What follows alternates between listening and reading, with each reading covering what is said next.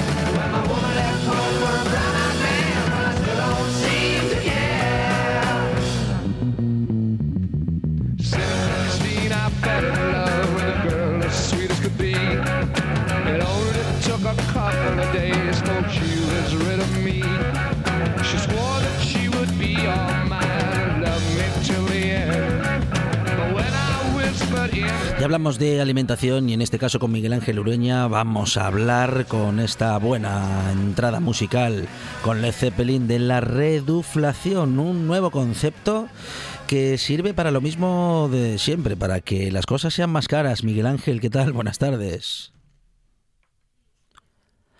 Miguel Ángel, a ver si te escuchamos. Hola, ¿qué tal? Muy buenas. Ahí estamos. Sí. ¿Sí? ¿Me oyes? Sí, sí, ahora ah. perfectamente, sí, señor decía que, tenemos un nuevo palabra para definir un poco, pues eso, lo que, lo que acabas de comentar. Eh, que nos vendan a un precio, bueno, que nos vendan eh, la misma cantidad de producto, eh, perdón, me lío, me lío, que nos vendan al mismo precio menos cantidad de producto, así no nos enteramos. Es decir, si vamos a comprar un envase que antes pues tenía un tamaño concreto y costaba un euro, por ejemplo, pues ahora el envase es más pequeño y sigue costando un euro. O a lo mejor el envase tiene el mismo tamaño, pero dentro no hay la misma cantidad y sigue costando un euro.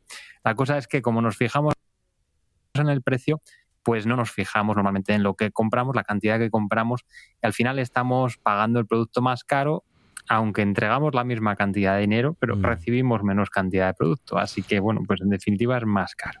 Claro, porque a ver, eh, Miguel Ángel, ¿quién se está fijando, por, ejemplo, ¿no? Si, ese, si esas galletas o ese pan de molde eh, son 180 gramos o son 100 o son 85? Eh, claro, mm, lo cogemos, lo llevamos para casa y en esa diferencia, en esa reducción, pues no prestamos atención y no nos damos cuenta. Claro, además, como es una cosa que ocurre a lo largo, del tiempo, pues eh, no nos acordamos. Si el paquete pesaba 300 gramos y ahora pesa 250, o si antes pesaba lo mismo, pues no lo sabemos muy bien. Nos fijamos eh, casi siempre en el precio y sí, a lo mejor nos acordamos de que las galletas costaban 3 euros y ahora siguen costando 3 euros, entonces pensamos que su precio no ha cambiado. Y es una estrategia que siguen algunas empresas, bueno, pues para repercutir la subida de precios sin que nos demos cuenta, porque, bueno, han subido, pues ya lo hemos comentado alguna vez, eh, recientemente las, han subido los precios de las materias primas, de los combustibles, de la energía. Y bueno, pues al final a veces es difícil repercutir esa subida de precios en el producto final, en los alimentos, eh, sobre todo para no asustar a los consumidores y bueno, pues algunas empresas lo hacen de este modo, reduciendo la cantidad que venden para mantener los precios. Bueno, una manera, como decimos, eso, ¿no? De, bueno, de mantener los precios, eh, digamos que entre comillas, porque lo que sucede es que están realizando, Miguel Ángel, bueno, un aumento encubierto. Sí, eh, muchas personas se plantean si esto es, bueno, aquí claro, el debate lógico es si esto es ético o, no lo es. Eh, bueno, eh, es legal porque la empresa está obligada a mostrar el peso o, la cantidad que, contiene el envase, debe mostrarse en la etiqueta y eso es lo que debemos mirar cuando compramos. Pero bueno, pues al final, a fin de cuentas, puede interpretarse como un, bueno, no sé si como un engaño, como una picardía y una picaresca, porque bueno, en definitiva, pues en algunos casos incluso, ya digo que el, contenido, el, el tamaño del envase es el mismo, se mantiene, y con lo cual pasa más desapercibido todavía. Se ve, por ejemplo, en, una marca de cacao en polvo que antes contenía 800 gramos y ahora contiene 760 gramos. El tamaño del envase es el mismo, pero contiene 40 gramos menos de producto. En otros es más fácil ajustar el envase. En otros como la pasta, por ejemplo, los espaguetis, pues es más fácil, más barato y, más eh, mm, factible tecnológicamente ajustar el tamaño del envase porque es un sobre de plástico y, bueno, pues ahí nos sobra envase, pero se ha reducido también en algunos casos, algunas marcas han reducido el contenido de 500 gramos que pesaba antes un paquete de pasta normalmente, ahora muchos pesan 450 gramos y bueno, pues ya digo, el, el precio se mantiene. Hay una chocolatina muy famosa, eh, que es así como una barrita alargada de forma triangular, que tiene mm, espacios entre, bueno, tiene como mm, picos, eh, es una, una barra triangular que tiene picos y, y, tiene espacios entre los picos para que podamos cortarlo con los dedos. Bueno, pues de un tiempo a esta parte esos espacios son más amplios que hace, que hace unos meses o unos años con lo cual se vende menos cantidad de chocolate, aunque el, producto abulta lo mismo. Así que, bueno, pues estamos en, los casos, en el mismo caso que antes, que pasa un poco desapercibido, nos fijamos en el precio y no sabemos muy bien lo que estamos comprando. Entonces, es importante, como digo, que nos fijemos en la cantidad que contiene el envase y eso debe mostrarse de forma obligatoria en la etiqueta. Así que es lo que deberíamos mirar a la hora de comprar. Y esto es importante sobre todo en productos mm, que abultan mucho y luego no contienen tanto producto como aparentan. El ejemplo más claro son las patatas fritas, que muchas veces compramos una bolsa de patatas fritas, lo abrimos y eso es todo aire. Al final hay nada, muy poca cantidad de producto.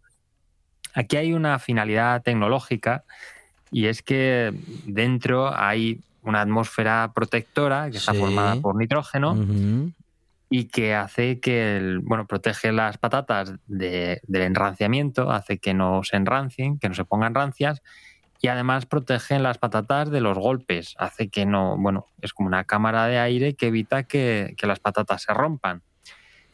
También hay otros productos como las gambas congeladas o la carne congelada que se rocía con agua y así se congela el agua y forma una capa de hielo que la protege de la deshidratación durante la congelación. Y lo que pasa es que al final, bueno, pues compramos gambas y vemos que ocupa un montón porque están recubiertas de hielo y cuando se descongelan, pues se quedan en nada. Entonces, en realidad no es un engaño, es una, bueno, pues es una estrategia que tiene fines tecnológicos pero bueno, eh, puede llevarnos a engaños si no nos fijamos en la cantidad que contiene ese envase. Porque ya digo que abulta mucho y luego en realidad no es tanto bueno, ese, ese, aire de las patatas mm, ah, no es mayor ahora, porque está bien que es un, digamos, un aire protector, que es un aire que les protege mm, para que no se rompan, para que se mantengan mejor, pero ¿ese aire no es ahora mayor, Miguel Ángel? Bueno, pues aquí, claro, lo que te decía antes, es difícil saber eh, mm. comparar a lo largo del tiempo eh, qué marcas y qué productos han cambiado el volumen inicial. Eh, sí que, pues, algunos periodistas y algunas asociaciones de consumidores han denunciado que en algunos productos concretos se, se incluye menos cantidad de producto. Es decir, con el mismo envase, pues sí, hay más cantidad de aire y menos patatas o menos aperitivos de este tipo. Así que sí, pero bueno, pues ya digo, es, es difícil comparar y muchas veces pues ni nos acordamos de lo que estábamos comprando antes.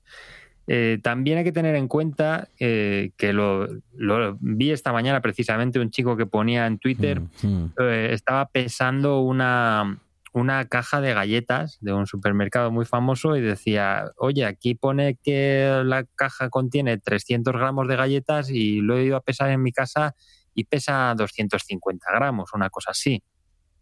Y bueno, aquí hay que tener en cuenta que el precio, el, el peso que se indica o la cantidad que se indica en el envase eh, tiene que estar ajustada a la realidad. Sí que se permite cierto margen de tolerancia, eh, pues por ejemplo, para que el productor tenga margen en, en algunos casos que se entienden. Eh, por ejemplo, si vamos a envasar eh, una lata de espárragos, eh, pues es muy difícil, si vamos a meter unidades de espárrago, es difícil ajustar a 500 gramos, por ejemplo. Claro. Por eso se permite cierto margen. O si vamos a llenar una lata de tomate, pues puede que, bueno, eh, la máquina dosificadora no sea tan precisa como para ajustar ahí al, al milímetro. Pero bueno, ahí sí sería más fácil. En cualquier caso, el margen que se permite de error o de tolerancia no es muy grande. Para hacernos una idea, en un envase de mil gramos, de un kilo, eh, pues podría incluirse como poco hasta 985 gramos, es decir, hay 15 gramos de diferencia en un, en un paquete de un kilo. Y esto es, eh, bueno, va variando según eh, la cantidad que se incluya, es decir, cuanto más pequeño sea el envase, pues la tolerancia va bajando. La cosa es que eh, no puede ser que en un paquete de 300 gramos de galletas pues haya 200 eh, gramos, eh, o sea, sí, 50, pone 300, 50, 50, gramos menos en un paquete de 300 gramos es mucha diferencia, Miguel Ángel. Claro, claro. Entonces, bueno, pues ahí mm, hay veces que se juega también con la picaresca, porque muchas veces eh, lo que ocurre es que faltan y no, no suelen sobrar. Es decir, siempre hay, mm, lo achacamos o podemos achacar a errores de, dosificación o lo que sea, pero suele ser que los errores son a la baja, que siempre faltan 15 gramos, no, no sobran 15 gramos. Entonces, bueno, pues cuidado con eso. Y bueno, pues al final, lo que digo, es importante que nos fijemos en la etiqueta eh, donde se indica la cantidad, sobre todo en esos productos que pueden ser engañosos por el volumen. También en productos como las conservas, donde se incluye un líquido de gobierno que se llama, pues por ejemplo, la salmuera en las aceitunas. Si vemos unas aceitunas eh, que tienen salmuera, bueno, pues eh, la cantidad de aceitunas pues a veces es difícil determinarla a ojo por el tamaño de la lata. Entonces ahí se indica el peso neto y el peso escurrido, es decir, el peso del envase total, eh, del contenido del envase, que es la salmuera y las aceitunas, y por otra parte se indica el peso escurrido, es decir, de las aceitunas por sí solas, sin el líquido que se incluye en la lata.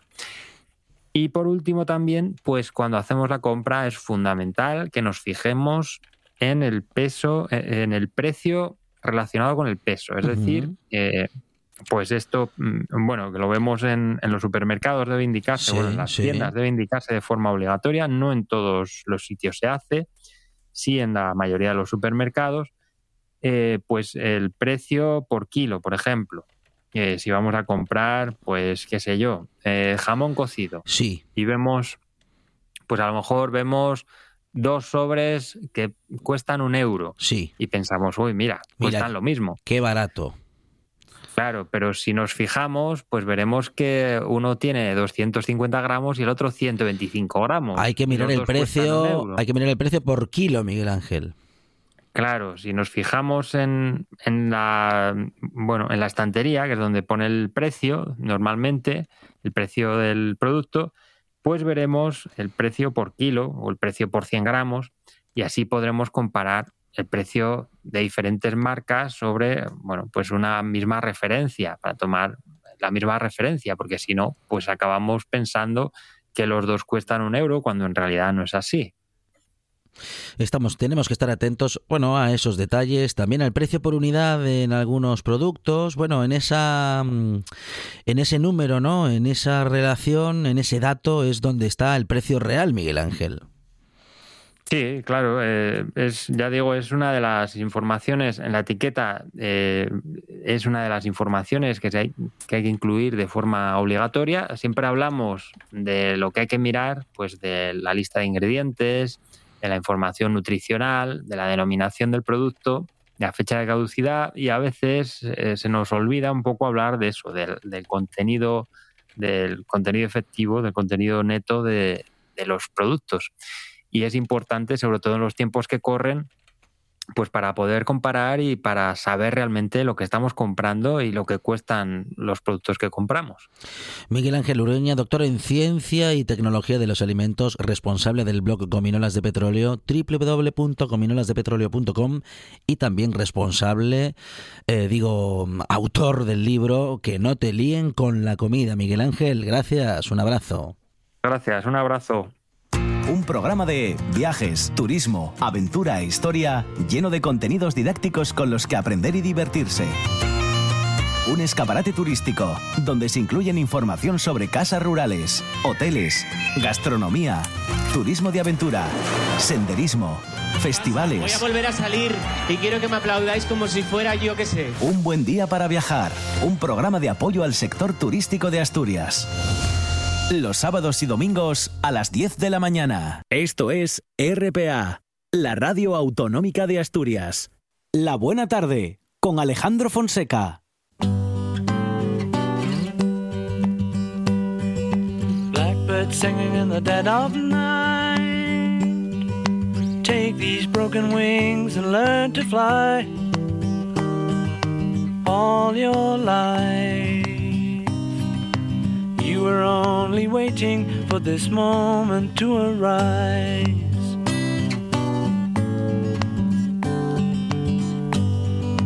Blackbird singing in the dead of night. Take these sunken eyes and learn to see all your life.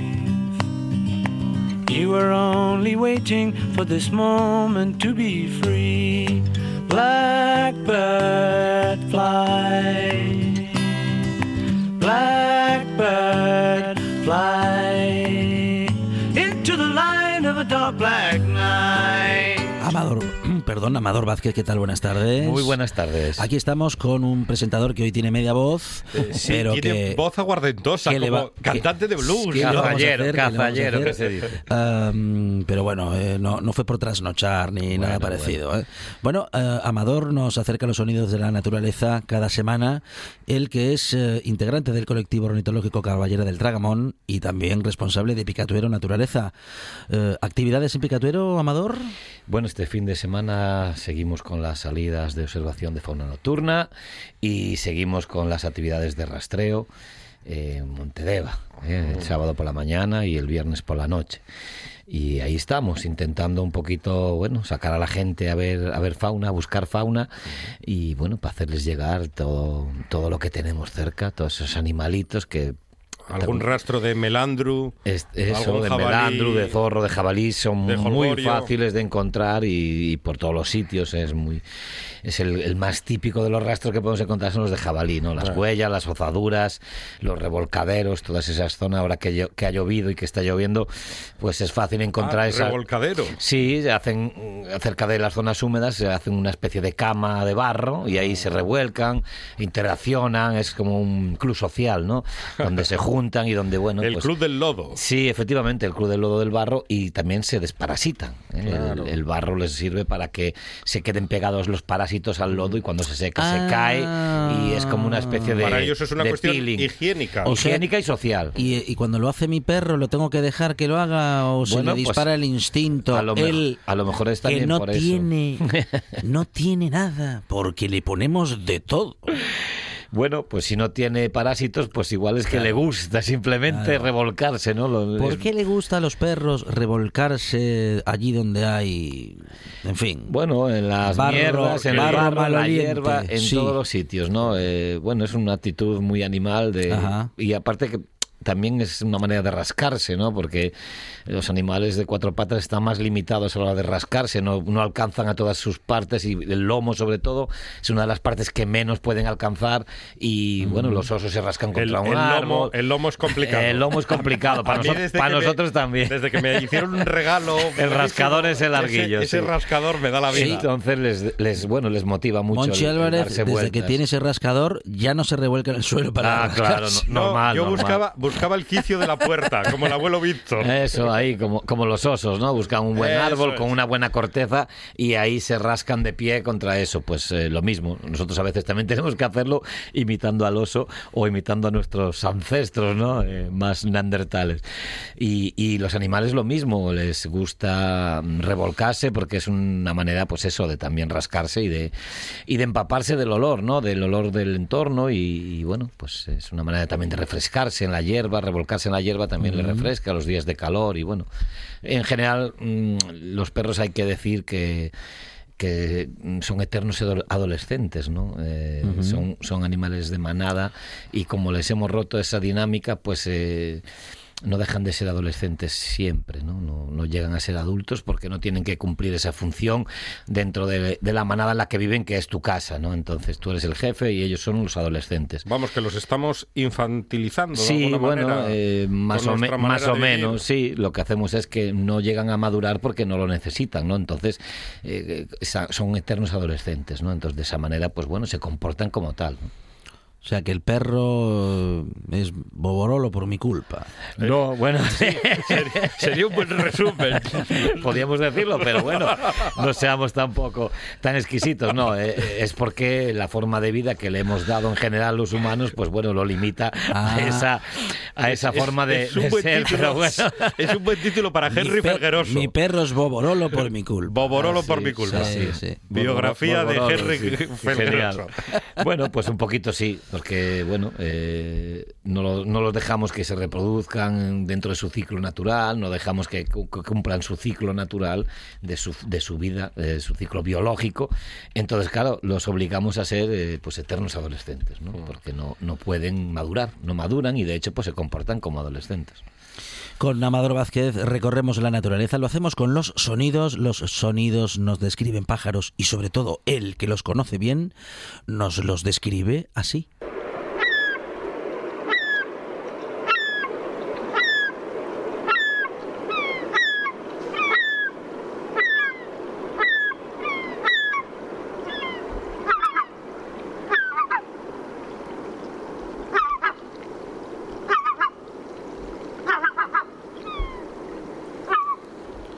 Una gaviota, un cormorán, Bueno, suena a gaviota, ¿no? El sonido es típico, Ajá. bueno, de lo que podemos oír por la costa.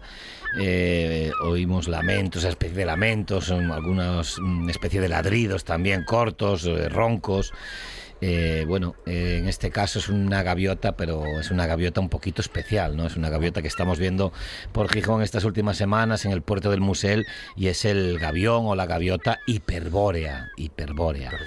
Eh, en asturiano conócese como la gaviota cande, ¿eh? Porque normalmente es muy blanca. ¿eh? Los Sí. adultos en invierno suelen tener el lomo muy gris. ahora muy se la conoce como la gaviota de terraza. La Bueno, en este caso esta es- va a ser difícil verla en una terraza porque Sí. es una gaviota del Ártico, es una gaviota Ah. que está viviendo prácticamente en el, en el círculo polar ártico, es, es su zona exclusiva. ¿Qué pasa? Que en invierno pues algunos ejemplares eh, migran al sur, normalmente se suelen quedar arriba en el norte, eh, en las zonas de Escandinavia y por ahí arriba, muy, muy, muy al norte. Eh, de hecho comparten hábitat con las morsas y con las, eh, con las focas y con estos cetáceos marinos y, y- y es mm, poco habitual verla en nuestras latitudes. A veces bajan alguno y de hecho pues estamos con un poquito todos alucinados con este gavión hiperbóreo blanco, blanco, blanco, totalmente blanco que está estas semanas en el museo, con, acompañado de, de las gaviotas de, de balcón y de terraza, las de, las de los tejados, las patiamarillas, que bueno, están de forma habitual ahí en, and en, esa, en ese puerto, en el puerto de nuestra ciudad, y acompañados de, este gavión. Es un ave bastante grande, una gaviota bastante grande, tiene una, un tamaño de 70 centímetros aproximadamente y de envergadura pues potente también, de 142 a 162 centímetros de envergadura, o sea, de ala a ala, de punta de ala a punta de ala. Una ave que destaca mucho porque es una gaviota blanca, ¿eh? ahora mismo el primer invierno, que es el que tiene este que vemos por ahí por el museo, es de primer invierno y pueden ser moteadas o, o con puntas mar- pintas marrones, pero en este caso es blanca totalmente y bueno, es la típica, el típico plumaje de las gaviotas boreales, de las gaviotas del norte, ¿eh? El- la gronlan- groenlandesa o, la o el gavión hiperbóreo, pues son blancos, blanquecinos, ¿no? Luego en Decir groenlandesa e hiperbóreo en la misma frase puede, Tiene mucho mérito. puede producir eh, problemas permanentes, Sí, pues decir afasia seguramente. La verdad es que son palabras un poquito eh, complicados, De pero hecho, bueno. yo lo, lo he dicho y no lo voy a repetir no, por lo, si lo ha dicho usted muy bien, la ha costado menos que a mí. No se puede repetir. Eh, pues sí, la verdad que son unos nombrajos tremendos. Pero bueno, eh, como decimos, son aves que, viven ahí arriba, en esas latitudes, y, de vez en cuando podemos eh, observarlas. Muy típico verlas en el, norte, pues detrás de los, vascos, de los barcos pesqueros buscando los descartes.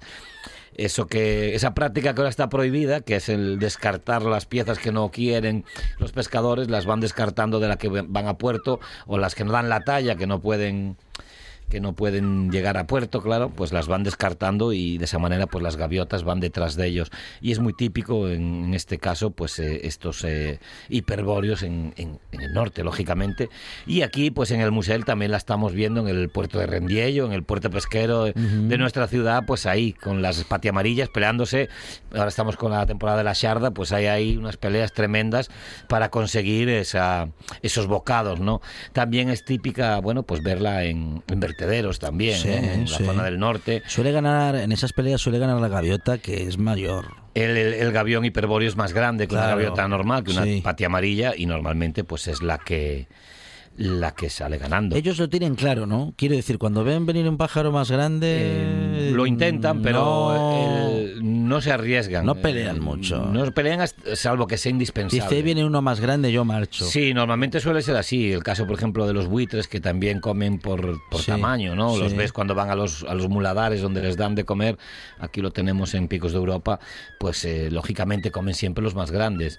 Y bueno, los buitres, la verdad es que se organizan muy bien, ¿eh? No queda ninguno sin comer y se van organizando. Cuando se sacian, uno sale y entra el siguiente. Y, y la verdad es que se organizan bastante bien. Pero el, el más grande, el más chillón, el más fuerte, lógicamente es el que primero entra. Y rara vez es que se peleen a muerte, porque mm, no, no se arriesgan, ¿no? Es, es preferible esperar a ver si llega otro bocado a que te la juegues, ¿no? Sí. A quedarte pues con una herida o, o muerto de que ya no vas a poder comer más, ¿no? Entonces eh, se miden y lo intentan, pero eh, cuando uno tiene un adversario más grande, pues lógicamente recula y deja que sea el otro el que, el que vaya. Y de esa manera, pues bueno, siguen sobreviviendo, ¿no? Es una manera de no llegar a las manos o en este caso a las patas y picos, Sí. pues para no jugarse una herida que te puede costar luego pues la vida, ¿no? Entonces se lo piensan mucho la- No los obstante, animales. cuando, di- digamos, se atacan unos a otros por luchar por la comida, no procuran, vamos a decir, que hacerle daño al adversario, sino más bien, bueno, lograr que espantarle, ¿no? Y, y comer. Sí, como digo, no. o, o no miran mucho aquello. Si, Bueno, si, les- pueden hacer si daño. les hieren, les hieren. Claro, Sí, si pueden sí. hacer daño, lo hacen. Lógicamente, Ajá, ajá. eh, el que tenga más potencia se siente superior, pues es fácil que pueda eh, tirar a matar, por así decirlo, ¿no? Pero los, los inferiores, los más pequeños, pues procuran escaquearse y, y zafarse. Cuando ven que no pueden, lógicamente reculan y marchan. No esperan a que les den un picotazo que pueda ser letal o que les pueda eh, un ala y que les impida volar o que les, les impida luego pues poder hacer su vida normal, que le- bueno les perjudicaría mucho más, ¿no? Porque podrían morirse de hambre, que es la verdad es que es muy muy duro, ¿no? Un, un animal de estos morirse de hambre es, es tremendo. Entonces eh, siempre siempre pues procuran no llegar al límite. Hay casos, lógicamente, cuando los dos eh, combatientes están muy igualados, puede llegar a haber pues sangre, ¿no? Y Sí. llegar a, a la muerte de, de uno de ellos, pero porque están convencidos los dos de que pueden llegar allí, ¿no? Bueno, estamos con Amador Vázquez, eh, como siempre, conociendo la naturaleza y con los sonidos nos acercamos a ella cada semana.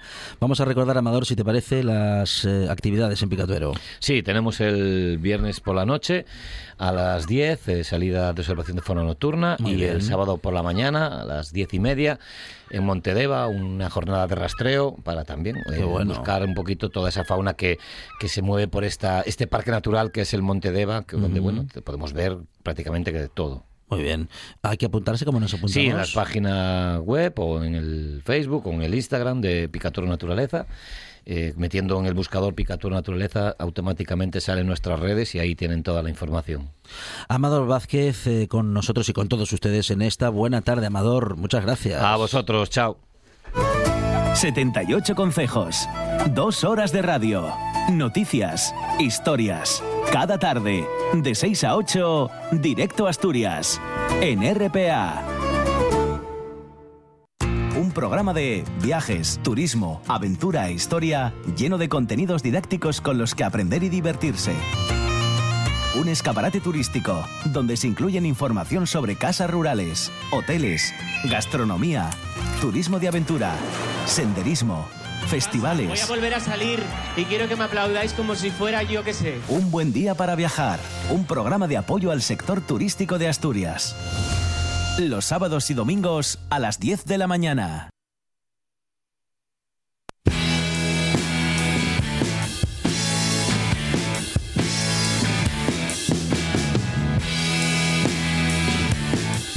La buena tarde con Alejandro Fonseca.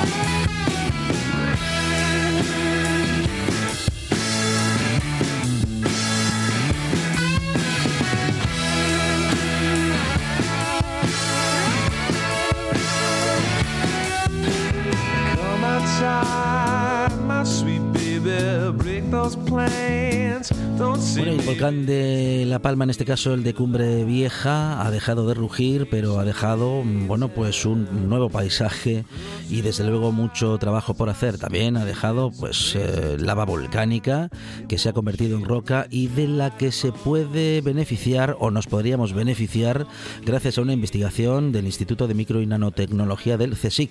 Vamos a hablar de ello con José Luis Costa Kramer. José Luis, ¿qué tal? Buenas tardes. Hola, buenas tardes. José Luis es integrante del equipo de investigación. Bueno, ¿qué se puede hacer con esa con esa roca volcánica ahora, José Luis? Ahora, hombre, lo que se puede hacer es quitarla para que las personas que sufrieron el, el volcán Mm. encima de sus casas recuperen la normalidad, si es posible. Pero se pueden hacer muchas cosas y intent- hemos intentado aportar algo en, el, en lo novedoso, ¿no? Mm, Eh, mm. En- hay cosas que se saben desde la era de los romanos, es que se pueden hacer cementos y materiales de construcción Ajá. y usando las cenizas, eh, puliendo. Hay también cosas un poco más novedosas, que es usarlo como elementos abrasivos. Eh, la gente habrá oído hablar también de, de la piedra pómez, que es una piedra Sí. de origen volcánica. Y, y nosotros también lo que hemos visto, que es parte de, de lo novedoso, porque hay cosas de estas que obviamente también tanto institutos de, de geólogos como gente de mineros y tal, esto, esto es bien conocido. Nosotros lo que hemos hecho es usar instrumentos para ver un poco en la nanoescala, en, en el puñado de átomos, donde hemos encontrado unos nanocristales muy muy pequeños, Ajá. obviamente, de ahí lo nano, Sí. y esos nanocristales también podrían tener ciertas aplicaciones. ¿Y qué tipo de aplicaciones podrían tener? Pues en, en los nanocristales, to- a ver, todo esto es, es eh, digamos, muy preliminar, Sí, sí. pero en principio esos nanocristales eh, se pueden utilizar en diferentes aplicaciones de, de tanto de medicina como en industria, como para fabricar lo que te decía un poco, eh, elementos abrasivos, eh, pulidoras. Hay gente que dice que se pueden usar en cepillos de dientes, en pasta de dientes, perdón. Una, a ver, esa es una de las partes quizá la más, la más novedosa. Tendría que haber un poquito de, de iniciativa para hacerlo, pero ah, lo que hemos hecho también es ver que hay, digamos, los metales convencionales, en semiconductores como el silicio, que también se podría usar, eh, ver que hay titanio, ver que hay hierro, hay sodio, potasio. Claro, porque el volcán expulsó 159 millones de metros cúbicos de lava y si se pudiese aprovechar buena parte de ello, eh, estaríamos hablando, bueno, en fin, como decíamos al principio, José Luis, de una de una oportunidad que no se da muy a menudo. Eh, bueno, en Canarias, ahí hay varios aspectos, pero vamos, Sí. en, en Canarias, digamos, todo Canarias es volcán, te quiero decir, eh, eh, la- Sí, sí. y, y- y realmente Mm. eh, la, la filosofía o lo que hemos intentado aportar nosotros es un conocimiento de, de la estructura química detallada para saber qué compuestos hay, pero también un poquito el mensaje es precisamente lo, lo que tú estás diciendo, ¿no? Que no hay residuos, sino hay materia prima en el lugar Claro. incorrecto, ¿no? Lo- Ujú, lo, que habría ujú. que hacer es, es ver cómo se puede usar. En concreto, el silicio que te, Mm. que te he mencionado en la industria microelectrónica, Ajá. ahora que por ejemplo que por ejemplo Europa quiere dejar de depender un poco de China, Estados Unidos, pues también se le podría dar un uso. O sea, hay, hay cosas que, digamos que los científicos ponemos el, los datos encima de la mesa y después hace falta la iniciativa de, de nuestros gobernantes para llevarla a cabo. Sí, y además también eh, se podría utilizar, como decías al inicio de nuestra conversación, eh, aplicando el material para la bioconstrucción o también la, o, o la mineralización de suelos. Exacto, eso, eso de hecho en Canarias ya lo conocen, o sea, el, Claro. el Timanfaya, que fue el último volcán, eh, de, de hecho se, se está utilizando en la mineralización de suelos. Y en concreto hay empresas, eh, ahora mismo yo estoy en contacto con Red Verde, que utilizan residuos biológicos y en concreto fue un poco históricamente como empezó también mi, colaboración en este proyecto, eh, como la, el alga roja invasora para intentar, digamos, sacarla de las playas y usarlo en materiales de construcción. Eso es un poquito más costoso porque hay que investigar. Hay gente también en Canarias, estudios de arquitectura, estudiando taludes y ver dónde se puede meter, pero hay que hay que hacer ensayos y probarlo. O sea, es es el mensaje es el material está ahí y que yo creo que con poco un poquito de investigación esto ya está prácticamente listo para usarse. Bueno, decías eh, que no solamente, claro, el primer paso es la inves- la investigación, es vuestro trabajo, luego eh, estaría la responsabilidad, o está la responsabilidad de las administraciones. Eh, eh, ¿Qué ayuda necesitáis de ellas para que se pueda aprovechar estos materiales y para que vuestra investigación no caiga en- bueno, no caiga en saco roto? Pues una iniciativa clara, un, un proyecto claro y un, un, digamos unas escalas como como se hacen los proyectos de, de esta índole, ¿no? Hacer una planta piloto para sacar cualquier cosa, digamos que lo, lo que se vea más interesante de todo lo que hemos puesto encima de la mesa y, y producir una planta piloto para desarrollar, eh, llámalo eh, el silicio como materiales de construcción, como como cualquiera de esas cosas y sobre todo, eh, digamos eh, matar dos pájaros de un tiro en el sentido de quitárselo de- quitarlo del medio y, y que, que la gente pueda volver a la normalidad también. Yo creo que es una oportunidad y en la vida hay que ser a veces un poco oportunista, ¿no? Bueno, una oportunidad que ojalá no sea una oportunidad perdida en eh, la isla de La Palma, en el volcán de Cumbre Vieja. mm, Bueno, se han pasado días eh, verdaderamente dramáticos. El- en el futuro podría justamente deparar todo lo contrario, el poder aprovechar esos materiales y ojalá que las administraciones puedan ponerse manos a la obra con decisiones que nos lleven justamente a esto, José Luis, a poder aprovechar un momento, eh, en fin, muy particular, muy especial. Efectivamente, ahí, ah, ahí hemos estado todos. Este es un pequeño granito de arena comparado con lo que ha hecho el IEO, el Instituto Oceanográfico, el Geológico Minero, o sea, ahí el CSIC y otras, digamos, otro- otros institutos públicos de investigación han estado ahí intentando contribuir de alguna manera. Y, y como tú bien dices, ojalá, ojalá salga algo bueno, algo bueno de todo esto. José Luis Costa Kramer es integrante del equipo de investigación de los investigadores del Instituto de Micro y Nanotecnología del CSIC. José Luis, muchísimas gracias y enhorabuena. Eh, Gracias a vosotros. Buenas tardes. Cada tarde conectamos con la región. Directo a Asturias, con Arancha Nieto. De 6 a 8 en RPA.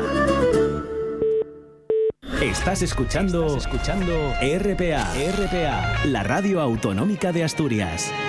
La nuestra.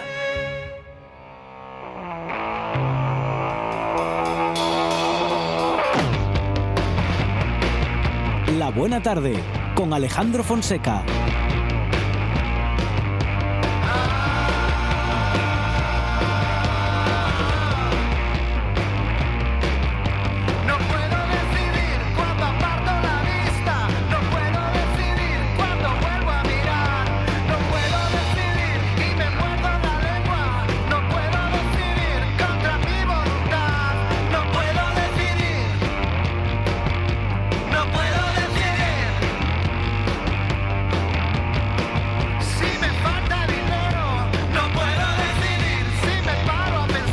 Gente que es indecisa, unos porque no se deciden, otros porque efectivamente eh, no tienen todas las elecciones a mano.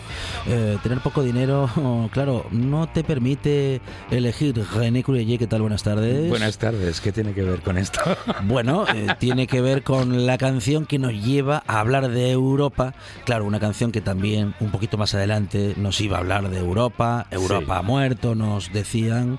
Pero en este caso hablamos de una Europa que no solamente no ha muerto, sino que, bueno, acabamos de descubrir o descubrimos hace relativamente poco tiempo, René. Eh, bueno, Europa es un, es un continente Sí. en, en la Tierra, pero también es un- una luna de Júpiter. Y es un sitio mm, que llama la atención desde hace mucho tiempo porque la superficie es mm, gélida, eh, está cubierto cubierta de hielo y tiene pocos cráteres. Mm, Lo que es un poco extraño porque mm, eso significa que la superficie se va renovando Ajá. y implica una geología. Y mm, desde hace unas décadas sabemos que en Europa hay un...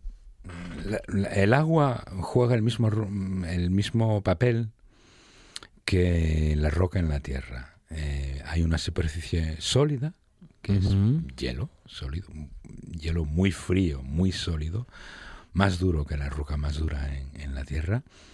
Las temperaturas son de unos menos sesen- 160 y- grados en, en- en el Ecuador y menos 200 y pico en, en los polos. Es- está muy frío. Pero por debajo hay una un, un agua o un hielo fundido o un agua líquida. Ujú.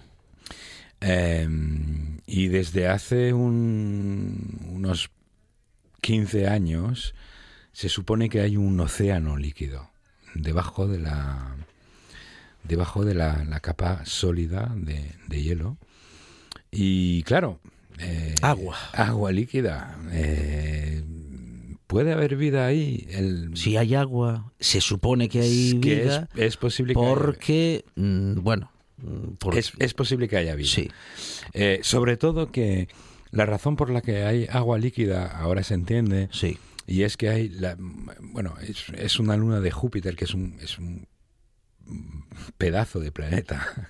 Es un planeta que es 11 veces más grande que la Tierra en diámetro y ciento y pico veces mm, más pesado y las fuerzas de marea que ese planeta er- ejerce sobre, sobre Europa, junto con la- las otras lunas que tiene, tiene un- mm, media docena de, de- de lunas grandes, eh, hacen que Europa es como amasada. Y eso genera calor dentro de su núcleo de roca Ajá. y posiblemente volcanismo. Y lo que significa que hay calor que sale del centro del- de la Luna y que posiblemente pues derrita el hielo que está alrededor y genere ese océano eh, líquido. Pero significa también que al, al fondo de ese océano hay volcanes que van escupiendo pues elementos químicos que pueden ayudar y, y energía, calor, que pueden ayudar a la formación de la vida. Eh, entonces eso es una especulación mm, desde hace mucho tiempo. Lo que pasa ahora mismo es que, eh, a ver, los modelos indican que Europa tiene una crosta de mm, hielo muy, muy duro, de unos 30 kilómetros de espesor, y luego un océano líquido de 100 kilómetros de, espesor hasta llegar al suelo, el suelo de roca. Eh, que es suficiente para que Europa, aunque sea ligeramente más pequeña que la Luna, eh, tenga más agua líquida que la Tierra. O sea, la, la capa de, de océanos Sí, que tiene la. Tierra eh, es de unos 4.000 metros de espesor alrededor de la Tierra y los océanos líquidos de Europa serían como entre el doble y el triple de eso en, en- en volumen, aunque, eh, aunque ese mundo sea mucho más pequeño. Pero lo que pasa es que hay 30 kilómetros de, de hielo antes de, de llegar ahí y averiguar si posiblemente hay vida o no. Hay mucho que taladrar ahí. Hay mucho que taladrar ahí sabiendo que en la Tierra nunca hemos sido capaz de eh, taladrar más de 3 kilómetros, 13 Ujú, kilómetros.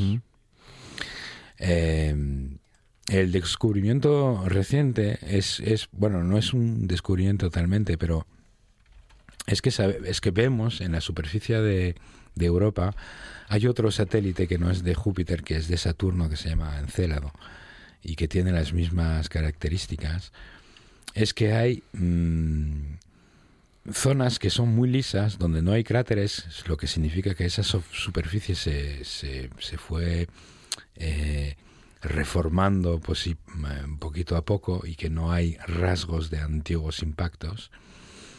Y hay rajas eh, que posiblemente indiquen que hay agua líquida por, por debajo que sale de vez en cuando, como el volcanismo en, en la Tierra, como la lava en la Tierra, y que reju- rejuvenecen la, la superficie. Eh, y en este caso hay unas, mm, unas cicatrices que tienen mm, lo que se llama doble cresta. Lo puedes imaginar como, como una boca, como dos labios que se juntan. O sea que esa cicatriz está hecha por dos labios que se juntan. Y hay un equipo eh, que recientemente ha identificado rasgos idénticos en, en Groenlandia, en los glaciares de. Groenlandia. Y han averiguado que cuando se da esa forma de cicatriz es porque dentro mismo de la crosta de, de hielo hay una burbuja de agua líquida y que es esa burbuja que al romper produce ese, ese tipo de, de, de cicatriz.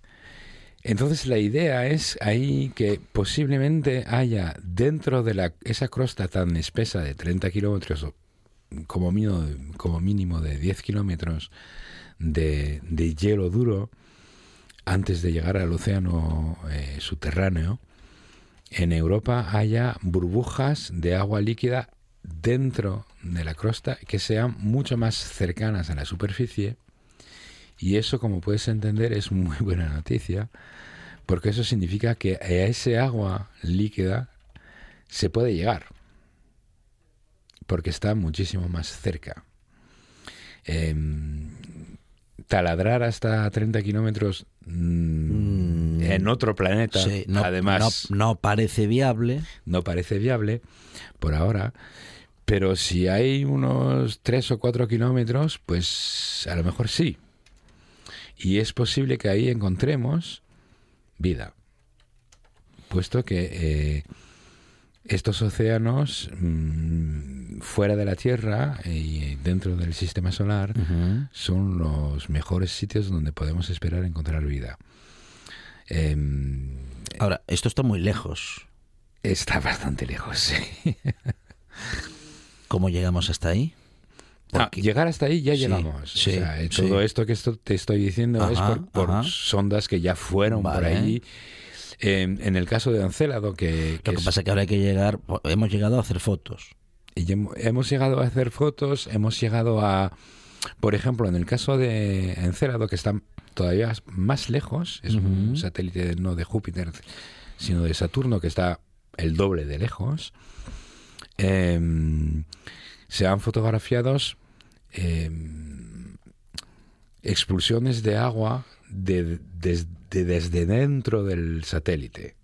O sea, estamos hablando de lo que se llama criovolcanes, volcanes de frío, donde la, el agua eh, reemplaza los, el silicio. O sea que la roca no es roca sólida y roca líquida fundida, sino que es agua sólida, hielo, y, agua líquida. Y, se ha averiguado que em, ese agua que está expulsado de por dentro contiene elementos orgánicos, eh, muchos muchos elementos químicos que son necesarios a la, a la vida y puede significar que el océano que está escondido debajo de esa crosta de, de hielo en Encélado, em, bueno, pues tiene lo, lo que necesita para, para desarrollar la vida. Eh, en el caso de Europa hay otros mm, datos, pero que también vienen de, vienen de sondas. Otra cosa es poner una sonda que aterrice ahí y taladre un agujero de Sí. 10 kilómetros Vale. y mande una sonda en el océano, eh, un submarino en el Sí, océano. sí, sí. Bueno, estamos muy lejos de poder hacer eso. Eh, pero lo- este anuncio, eh, que posiblemente hay, ese océano está a 10 kilómetros de profundidad, pero hay trozos de ese océano que se mm, abren camino hasta mucho más cerca de la superficie. Y si sabemos identificar los sitios donde están estas zonas donde podemos alcanzar ese océano global eh, mucho más fácilmente, porque una cosa es taladrar 10 kilómetros de hielo, otra cosa es mm, 150, 200, 500 metros, que eso es- posiblemente lo podamos hacer dentro de un futuro más o menos cercano, eh, y ir a buscar ahí mm, rasgos de vida, es, es muy interesante porque realmente si, si encontramos pruebas de vida extraterrestre en Europa o en Encélado, eh, que son los dos mundos más, mm, vamos a decir, más probables donde se puede encontrar, eh, eso significa que hay vida en, en toda la galaxia. Porque si hay tres mundos con vida solo en nuestro sistema solar, es que lo hay en todas partes. Wow. Sería una revolución. Y sería una revolución, con lo cual vale la pena, pero vale la pena si lo podemos hacer y si sabemos dónde buscar. Eso es lo interesante de este de esta investigación. Una revolución para nuestra existencia, para nuestra concepción del universo. ¿Qué diría Carl Sagan? Eh, estaría mm, ahora mismo removiendo Roma con Santiago Mm, para conseguir Sí, la financiación de esa misión. para llegar hasta allí. Sí, sí, seguramente, seguramente. Bueno, Carl Sagan que nos ha mm, bueno, no- no- nos ha dejado tantas reflexiones tan interesantes, bueno, pues como las investigaciones que nos acerca René Cruelle, que nos llenan de preguntas, eh, nos acerca algunas respuestas, pero sobre todo, sobre todo nos quedamos con muchas preguntas para que en próximas investigaciones, en próximos relatos, nos podamos seguir acercando a ese conocimiento que al final es también un conocimiento sobre nosotros mismos, sobre este planeta y sobre este universo en el que parece que estamos suspendidos y parece que estamos solos, pero cada vez parece menos cierto que estamos solos en el universo. Claro, con un universo tan extenso no íbamos a ser los únicos. No, no puede ser. René Cruelle con nosotros y con todos ustedes en esta buena tarde. René, muchísimas gracias. Gracias a ti.